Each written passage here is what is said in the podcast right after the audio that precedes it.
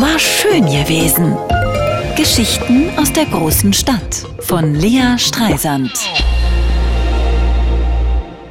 Als ich ein Kind war, hing bei meiner Mutter ein Zettel überm Schreibtisch, auf dem stand, wir können nichts tun als unsere Arbeit, die wenig Folgen hat und für die Toten keine. Unterschrieben Heiner Müller, vom Dramatiker höchst selbst zur Feier ihrer Dissertation. Letzten Donnerstag sitze ich an meinem Schreibtisch und versuche eine Kolumne für den Tag der Arbeit zu machen. Es ist fast zwölf, ich hab noch Pyjama an. Was weiß ich denn von Arbeit? Vorm Fenster auf der anderen Straßenseite wird ein Gerüst gebaut.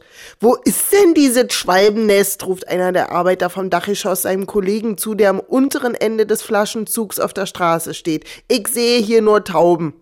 Das Haus gegenüber ist seit 20 Jahren marode. Als ich hier einzog, war da noch Stuck dran, im Dachgiebel war eine Holzverkleidung und unter den Fenstern lugten die Lüftungen der Gamat-Außenwandheizer aus der Fassade.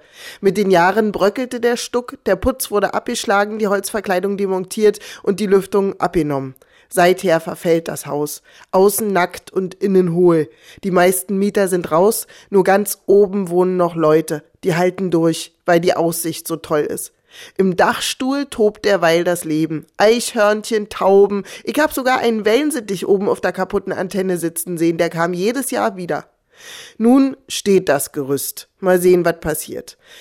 Und woran arbeiten Sie? hat Müller immer gefragt und damit jeden glücklich gemacht, wenn man die Frage so gut beantworten kann. Ich arbeite an einer Strickmütze für meinen Sohn, aber ich fürchte, sie wird ihm nicht passen. Ich arbeite an meiner Beziehung, ich arbeite an diesem Text. Mein Mann hat letzte Woche die Bettwäsche gewechselt und dabei sein Federbett gegen die Sommerdecke getauscht. Jetzt ist Frühling, erklärte er. Als ich später ins Bett kam, lag er bis zu den Ohren eingemummelt da. Schätzchen, ist dir kalt? fragte ich. Nein, grunzte er und zog die Decke über den Kopf.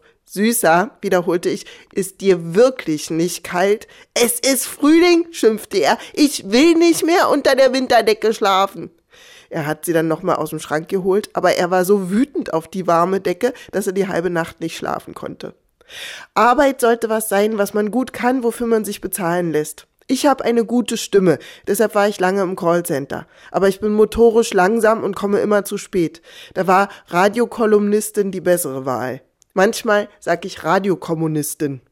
Reih dich ein in die Arbeitereinheitsfront, weil du auch ein Arbeiter bist. War schön gewesen. Geschichten aus der großen Stadt von Lea Streisand. Immer montags neu im schönen Morgen und jederzeit auf radio1.de.